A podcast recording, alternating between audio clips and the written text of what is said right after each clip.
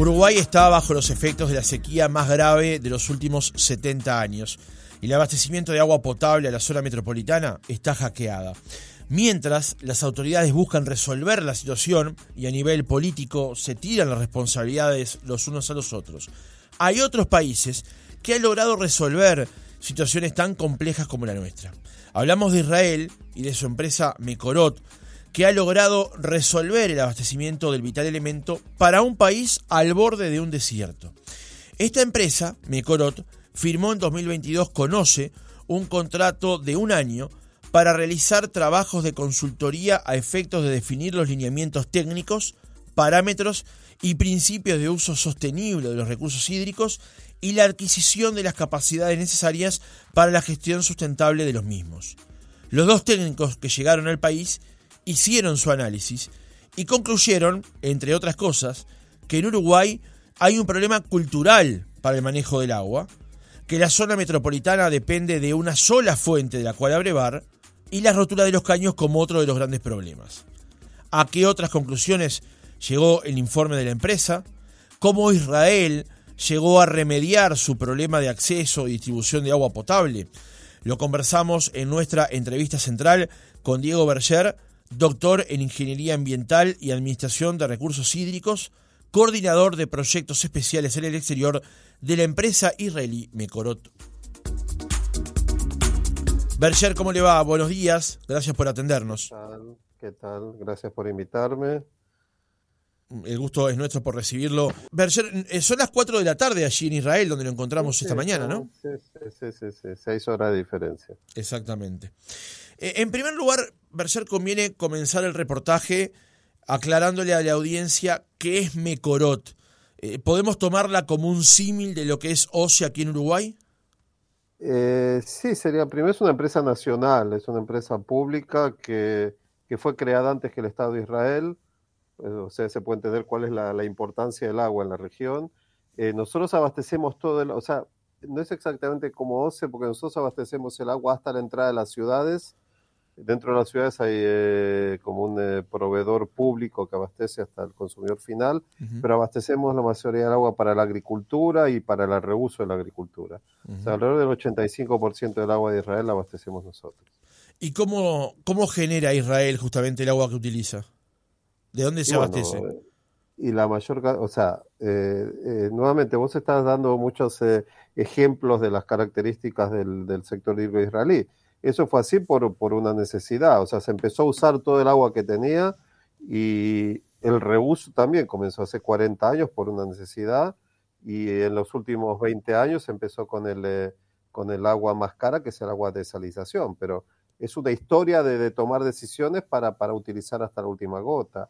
Por eso cuando voy a decir cómo se, cómo se resolvió, no es que se resolvió, se empezó de otra forma. La escasez del agua, yo siempre digo que Israel fue bendecida con la falta del recurso hídrico eh, es una bendición. O sea, voy a decir, no, ¿cómo?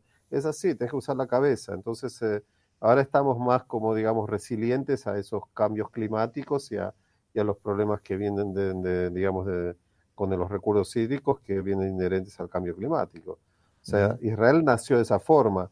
Cualquier tipo de cambio que hay que hacer en América Latina es cambiar, como vos dijiste, la parte cultural. Y, y esos son procesos bastante más complicados. Uh Berger, cuando hablamos de políticas de reuso, ¿puede ponernos un ejemplo, por favor?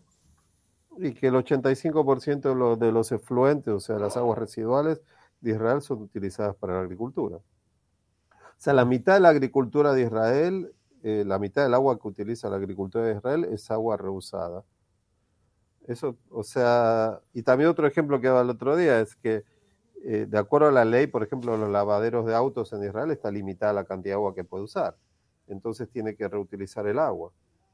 O sea, e, es, cosa, hay cosas muy simples. Hay que tener, como digo, la gestión del agua es, algo público y tiene que, el ente regulador tiene que dar, eh, o sea, una reglamentación clara para que la gente actúe de acuerdo a eso y después verificar que están haciendo eso.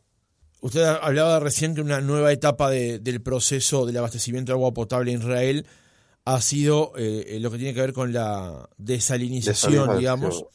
¿Cómo ha sido ese proceso, primero desde el punto de vista del proyecto y luego de la inversión que tuvo que llevarse a cabo para, para lograrlo? No, fíjate que la, desalinación en gran escala empezó comienzo de este siglo, estamos en 2003, o sea, 20 años atrás. En menor escala ya se estaba haciendo eh, desde el, digamos, fin de los 70, digamos, años 70. Eh, pero eso nuevamente, como te digo, por un asunto de necesidad. Cuando se empezó en gran escala, uno de, los condicionamientos que había de, por, la, por la parte del Ministerio de Economía que las pérdidas en las redes tenían que ser menos del 15 o 15% o menos. Porque si no estás poniendo el agua más cara, estamos hablando de agua de salinización, son 3,5 kWh por metro cúbico. Toma eh, un, un, valor histórico de cuánto es el kilowatt estamos más o menos en, los distintos países del mundo, están 10 centavos de dólar, entre 7 y 12, depende de dónde estás. Los lugares que tienen energía eléctrica más barata, por ahí está abajo pero estamos hablando de entre 20 y algo y 30 y pico de centavos de dólar solamente para la energía que necesitas para un, eh, metro cúbico. A eso ponerle los costos de mantenimiento, los costos de membranales, eh, la, digamos, inversión en productos químicos y la inversión de la construcción de la planta. Entonces te vas a dar cuenta que, es el agua más cara. Por eso cuando pusieron el límite de 15% era porque no puedes poner agua tan cara dentro de una red que se pierde todo. Permítame igual eh, insistir con la pregunta, Berger, para conocer más acerca de ese proceso. ¿Es una planta? ¿Es una serie de ellas? ¿Qué capacidad tiene? Es una serie de plantas. En Israel el, ya estamos desalinizando 700 millones de metros cúbicos de agua por año. O sea, el 75% de todo el agua para, para consumo urbano es de plantas desaladoras. Por eso estamos eh, un poco independizados de eso. Pero eh, nuevamente, se llegó a eso, eh, por eso yo siempre hablo de la historia, ¿no? es que de repente existe una planta. Y todas las plantas no están, no están dando agua a una ciudad, están dando agua a una red, una red de distribución de, Israel, entonces se puede optimizar. Cada planta tiene un precio diferente, pues hicieron unas licitaciones y cada planta ganó con un precio. Estamos hablando de 20 años que son diferentes plantas. Entonces eh, se puede optimizar cómo, qué, qué planta va a abastecer ahora eh, hay un asunto económico muy, muy grande ahí, ¿entendés? Eh, por eso, pero nuevamente, el agua se abastece a, una red y esa red la distribuye entre todas las ciudades. Bien.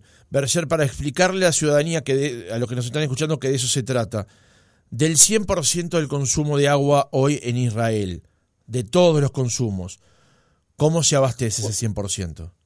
¿Con qué fuentes? Bueno, 35 es agua de desalinización, un 25%, o sea, solo un 50% solamente es agua de, natural, que sería de acuíferos y de, un lago del mar de Galilea.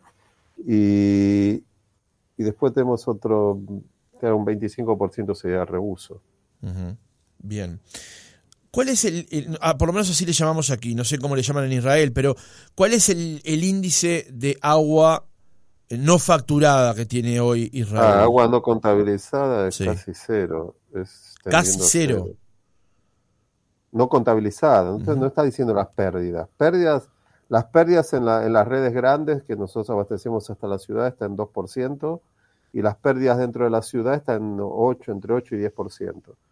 Pero eso es, bueno, eso es a las pérdidas. Nosotros no lo podemos como agua, o sea, eso es parte del agua no contabilizada, que sería, sería el 10%, entre 8 y 10% dentro de la ciudad. Pero no son conexiones eh, no regulares, no son eh, eh, conexiones piratas. Son pérdidas dentro de la red. Y, bajar hay ciudades que llegan a un 6%, 7%. Bajar abajo de eso es más, complicado. Hay un problema, como decía, de, de contabilidad. Al tener tantos medidores, digamos, la exactitud es, medio complicada y no se puede bajar mucho de ahí. Le hacía esa ah. pregunta porque aquí en Uruguay eh, él es el entorno del 50%, ¿no? Este... No sé por dónde está, eh, sí, y tienen que bajarlo y la gente no se sabe y el gobierno también. Mecorot, justamente como empresa estatal, tiene ciertos convenios con otros países. En ese caso, con Uruguay lo firmaron en el año 2022 y gracias a eso usted y otro técnico llegaron a nuestro país a, hacer un, análisis. ¿Cuáles son las principales características del análisis que realizaron? Ayudar. No, no es solamente analizar, es también eh, proponer. proponer eh, el, primer análisis era sobre la planta del proyecto de Arasatí o Neptuno, como tiene varios nombres. y, como bien vos comentaste en un comienzo, el, Del comienzo dijimos que necesitaban otra fuente de agua. Ahora ustedes lo están viendo que es necesario. O sea, eh, de acuerdo a las directrices que nosotros tenemos en Israel, para abastecer a una, una ciudad necesitas dos fuentes, de este tamaño, digamos, necesitas dos fuentes independientes que cada una te pueda dar el 70% del agua necesaria en un día. O sea, independientes a nivel hidrológico, que aquí el Santa Lucía y el Río de la Plata son totalmente diferentes. Entonces, en esa forma vos podrías garantizar, estamos hablando de consumo doméstico, o sea, no puede ser que una ciudad no tenga agua todo, el tiempo. Entonces, eso es eh, básicamente la, la, idea del plan de Aranzantí, que se hicieron unas modificaciones, pero eh, en, definitiva sí hay que traer agua de otra fuente, eh, porque con Santa Lucía, y eso es lo que decía yo también el año pasado, que era un milagro que tengan agua todo el año. Claro. Y bueno, hasta que eso en realidad se, se llegó a ver que, no era, un, que era un milagro. La, pregunta que le quería hacer era otra en realidad. Es, A, claro, ¿a qué conclusiones llegaron ustedes después de analizar el sistema de agua en Uruguay? Y bueno, que tenían que, que hay formas y le dimos las recomendaciones cómo mejorar la, operación del sistema. Básicamente, si se trae ese agua y se reducen las pérdidas, ustedes pueden abastecer agua a, toda la parte de la costa de Uruguay, hasta, hasta Punta del Este también. O sea, el agua más barata realmente es el agua que, que, se viene de la, de, digamos, de reducir las pérdidas, el agua no contabilizada. Pero nuevamente, ahí hay que hacer una inversión muy grande en la parte cultural. Pues yo doy ese ejemplo, si ahora van a, a, ponerle medidores a, la gente que tiene, que tiene una conexión eh, no regularizada, imagino que, que, que, las televisiones y las radios van a ir ahí a aparecer en, eh, cuando la gente O se esté haciendo ese trabajo y decir que la gente O se está conectando gente en contra de su de, las ganas que lo tengan de que, los conecten. Entonces, eh, eh, por eso digo que es un problema cultural. Hay mucha gente que no paga. Después estarle pidiendo a OCE que haga todo el trabajo cuando gran cantidad de la gente no le paga y no pueden eh, desconectar. o sea, no digo que es una hipocresía, pero que, que, que tiene que cambiar parte de la cultura. O sea, el hecho de tener abundancia del recurso te da no, no, darle valor y se toma como algo obvio. Y eso es parte del trabajo que tienen que hacer para cambiarlo. Usted decía en, el comienzo de la entrevista que eh, hay un problema cultural, después que Uruguay tiene una este, fragilidad teniendo su zona metropolitana abastecida por una sola fuente. Una fuente. Y hay un tercer aspecto que lo conversábamos recién, que era el, término, el tema de las pérdidas. Y me quiero detener por un segundo en eso. Eh, usted decía los índices de pérdidas que hay hoy en Israel, del transporte y después de la distribución dentro de las ciudades.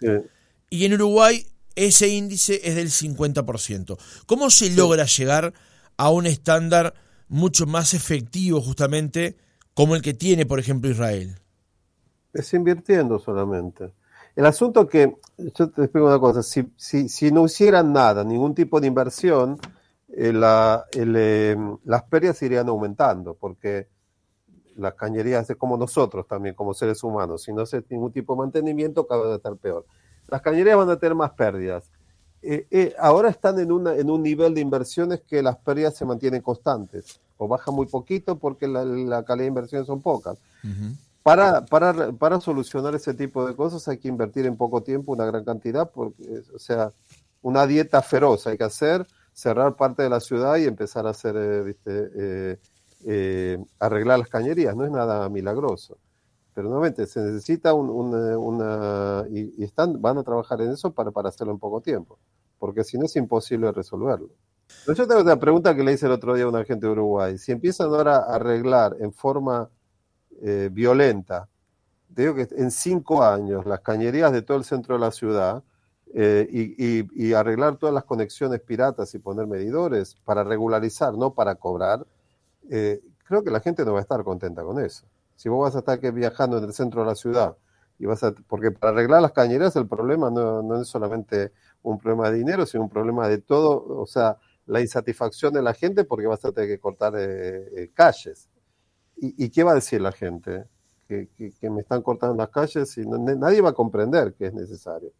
El otro debate que se ha instalado, eh, a partir de eh, la situación que vive hoy el país y en particular la zona metropolitana, es el tema de Casupá sí o Casupá Pero a su juicio, como experto en la materia, ¿habría que ir primero por la presa en Casupá o definir, realizar primero la obra de Arasatí? Bueno, yo, es, lo que le explicamos claramente desde el comienzo, vimos eso bien claro. Son dos cosas diferentes. Lo primero es agregar una fuente que es Arasatí. Casupá lo que hace es estabiliza una fuente existente. Son dos cosas totalmente diferentes. O sea, al tener Casupá podría haber aparecido también lo que está eh, pasando ahora, lo que está aconteciendo ahora. O sea, tener dos fuentes independientes, eso es eh, la, prioridad máxima. Por eso, cuando nosotros hacemos un trabajo es priorizar qué haces primero y qué haces después. Casupá va en una segunda etapa para mejorar la, confiabilidad de, de, aguas corrientes, o sea, de esa fuente. Porque nuevamente, al tener dos fuentes, no es solamente que vas a tener siempre agua, sino que vos, una de las cosas que vimos, que podés mejorar la operación de, de, la, de la planta y vas a mejorar, o sea, va a ser mucho más eficiente y vas a poder llevar excedentes de agua para, para, el, para el este de la ciudad.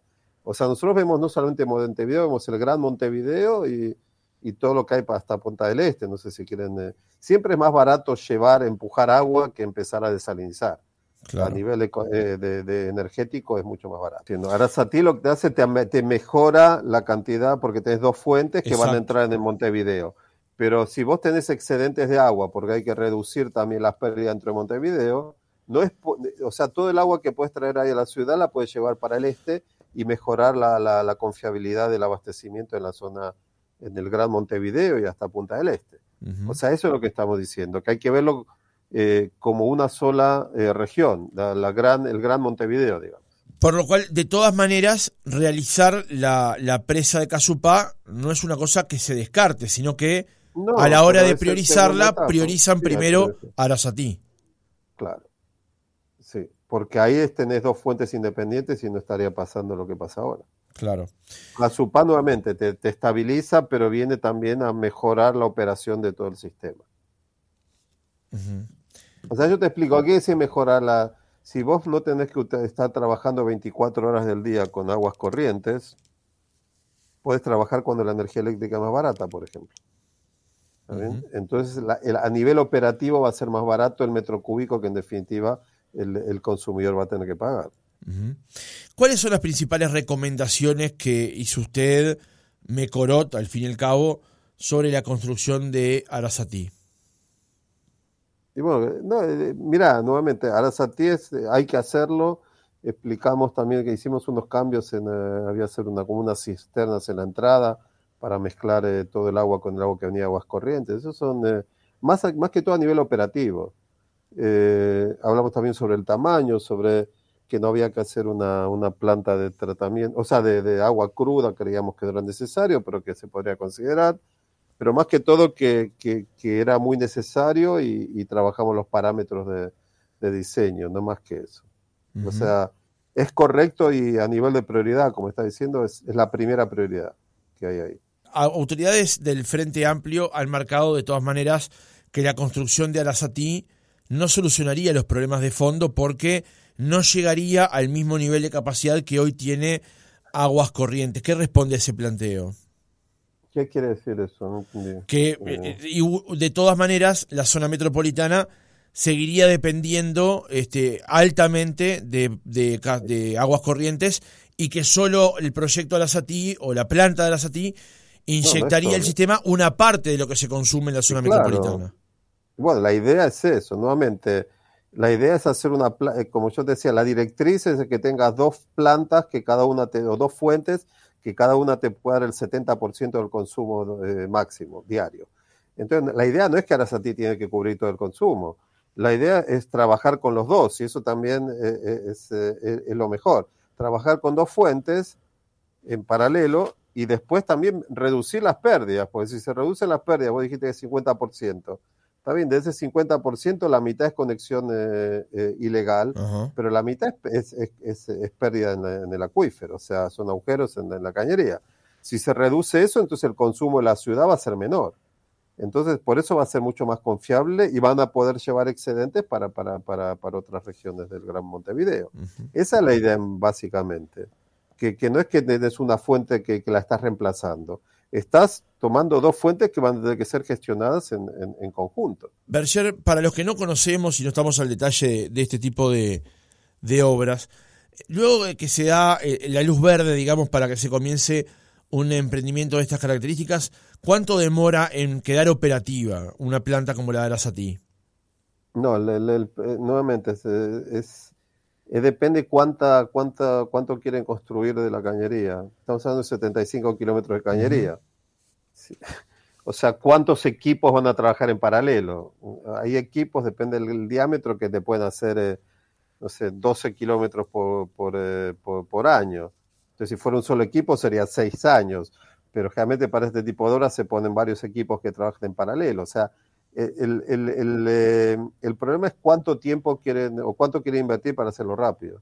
Es una, una obra que se puede hacer en, en, tres años, digamos, dos o tres años se puede hacer. Dos o tres años. Sí, pero nuevamente, se puede hacer más rápido, ¿no? Eh, todo, todo depende de cuánto quiere ser la inversión de... Pero se puede hacer bien rápido, depende cuánto... Porque estamos hablando de obra de ingeniería, no es eh, ingeniería civil. Eh, así que se puede hacer rápido. Eh, el contrato que tenía Mecorot Conoce era por 2022. ¿Este año también van a trabajar con la empresa estatal? Sí, estamos ahora, o sea, era de mayo del 22 hasta ahora, cuando estuve ahora el mes pasado, y ahora estamos trabajando para, para continuar eh, por un par de años más. Eh, como decíamos al inicio del reportaje, había por lo menos tres recomendaciones que tenían que ver con una fuente más de agua potable para la zona metropolitana, la cuestión cultural y también el tema de la rotura de caños. ¿Hay alguna otra recomendación, por ejemplo, de gestión de la propia OCE, de información que brinde la empresa, como para este, que, que Mecorot haya hecho recomendaciones en ese sentido? No, no lo hicimos, pero no, o hablamos siempre con, con, con, con, la gente de OCE, que tiene que haber una transparencia en, en, en la gestión pero en definitiva, eh, eh, normalmente la gente OCE son ustedes, no es que, que, vino gente de otro lado, son ustedes y la gestión del agua son ustedes, así que no es que tienen que, achacarle, es, eh, hay que ser, hay, digamos, tiene que ser eh, más, no digo socializable, pero la gente tiene que entender cuál es el valor del agua. Yo creo que hay una, como te dijimos, culturalmente la gente no le da valor porque es algo obvio. Y de ahí vienen todos los problemas que tienen. Ese es el origen. Y por eso ustedes tienen a través, a través de la radio también tienen que trabajar sobre eso. O sea, yo me imagino qué va a pasar ahora cuando empiecen a recibir agua buena que, que no va a estar salada. ¿Cuántas personas van a hablar sobre, sobre el agua en los próximos seis meses? O sea que cuando se termine esta situación de dificultad de abastecimiento, el tema no pase al final de la cola en la lista de, de intereses y no volvamos a debatir este tema hasta no haya una nueva situación. te preguntaba vos, ¿qué crees? ¿Vos qué crees? Yo creo que en Uruguay tenemos un problema de que no debatimos lo importante sino lo urgente muchas veces. Y bueno, ahí tienen que apagar incendios y por eso ahora hablan eso, pero si no se hacen las cosas, si no se gestiona bien la cuenca del Santa Lucía y no, no, siguen haciendo empezar a trabajar con ese proyecto, eh, en definitiva el año que viene puede estar en el mismo lugar. Entonces, ¿qué van a decir? Que ya estuvieron y eh, es triste, pero es así, que lo, urgente, como decís, y los incendios hay que apagarlos. En definitiva, hay que, hay que cambiar un poco el chip que tiene la gente en la cabeza y empezar a, educar y darle el valor. Por eso le hacía la pregunta a Berger más temprano acerca de cuánto tiempo eventualmente podía demorar en estar terminada la planta de Arasatí, porque eh, llegada una consultura como la actual, donde Aguas Corrientes sigue enviando el suministro y Paso Severino se está agotando, la ayuda que hubiese entrado por parte de Arasatí hubiese sido, Hubiera sido útil para, ahí va, para contrarrestar este escenario. Sí, sí, eso sí, obviamente. Claro. Obviamente, sí. Pero por ejemplo, todo en conjunto, también hay que reducir las pérdidas porque ustedes van, ahora están abasteciendo 600 mil metros cúbicos por día. Y pensar que un, un, cuarto se va al acuífero. O sea, ustedes no tienen que abastecer 600 mil. Están produciendo 600 mil, pero en definitiva el consumo es menor porque que la, el 25, o sea, la mitad se pierde agua no contabilizada, pero digamos que la mitad la mitad alguien la está tomando. Entonces, en definitiva, si no reducen las pérdidas, estamos en un problema de, de que están produciendo un montón de agua que no la necesitan. Vuelvo a insistir entonces con una pregunta. Eh, de la que conversábamos recién, ¿no nos hemos dormido un poco en resolver este asunto?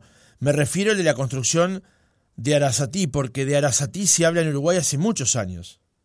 Y sí, vos me estás dando la misma respuesta. Eh, es así, o se toma tiempo. Y era una de las cosas que yo también escuché mucho. se, se, habla mucho y en definitiva se politiza mucho quién tiene que hacer y por qué hay que hacer. El agua tendría que ser consenso, no tiene que ser eh, un, un, partido quiere uno, el otro partido quiere el otro. O sea, uno de los lugares del mundo que más se politizó el agua es en Uruguay. O sea, he escuchado cosas que no escuché en otros lugares. Eh, y, para hacer eh, una política de agua a largo plazo tiene que ser un consenso entre los partidos. O sea, no se puede cambiar cuando termina la administración de, un partido determinado. Y yo creo que en eso tienen que trabajar y hacer un, plan a largo plazo.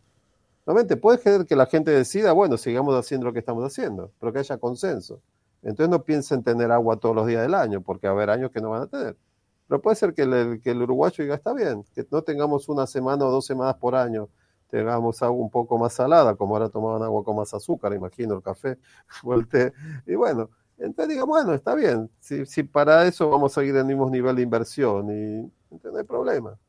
Pero si quiere tener agua, que sí, una ciudad capital de uno de los países eh, más desarrollados de América Latina, no tiene agua todos los días del año, es, o sea, no es donde tienen que estar. O sea, usted no tiene que estar ahí. Eh, es un país desarrollado, en serio. Tendrían que estar en otro lugar y por eso hay cambio, tiene que cambiar la gente cómo pensar. Pero nuevamente, cada país tiene que decir con lo que quiere hacer. Diego Berger, doctor en Ingeniería Ambiental y Administración de Recursos Hídricos, coordinador de proyectos especiales en el exterior de la empresa israelí Mekorot. Gracias por haber estado otra mañana con nosotros. Muchas gracias a ustedes y un saludo a todos.